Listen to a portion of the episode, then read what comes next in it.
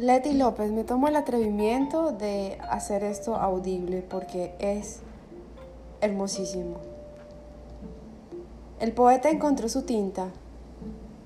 Los matices fueron sus emociones y sus palabras. La energía que en ellas colocó su visión era plasmar un arco iris de colores en su imaginación. Era brillante y lleno de luz, sin contar la textura suave y delicada. Fue y tomó su lienzo. Estaba dispuesto a dibujarlo, pero se olvidó cómo hacerlo. Soñar era fácil, pero plasmar todo lo que en su interior había le pareció muy difícil. ¿Será que un día puedo dibujarlo? se preguntó. Entonces preguntaba a sus alrededores qué colores serían los más bellos. Unos decían unos y otros decían algo diferente. Se le fue la vida tratando de ponerse de acuerdo qué colores poner. Y un día se permitió hacerlo sin preguntar. Y es cierto, no es el mejor arco iris.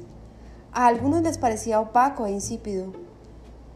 Algunos se veían inspirados y otros les daba igual. Pero lo que sí sabía él, que lo pintó, es que dejó el corazón y la vida. Así que detrás de los colores de la vida de cada quien está puesto el corazón. Puede ser que no te guste. Y está bien, el mundo está lleno de diversidad, de colores. Pero quizá eso es lo que enriquece nuestra experiencia en esta vida.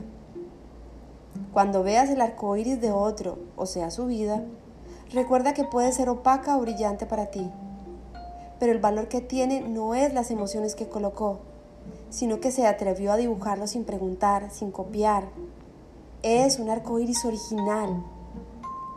Decide ser hoy un arco iris original, tu propio arco iris, porque lo que dejas en él es tu vida, tu corazón. Cuando veas la vida de otros, toma un pedacito de las partes bellas y llévalas a tu arco iris personal.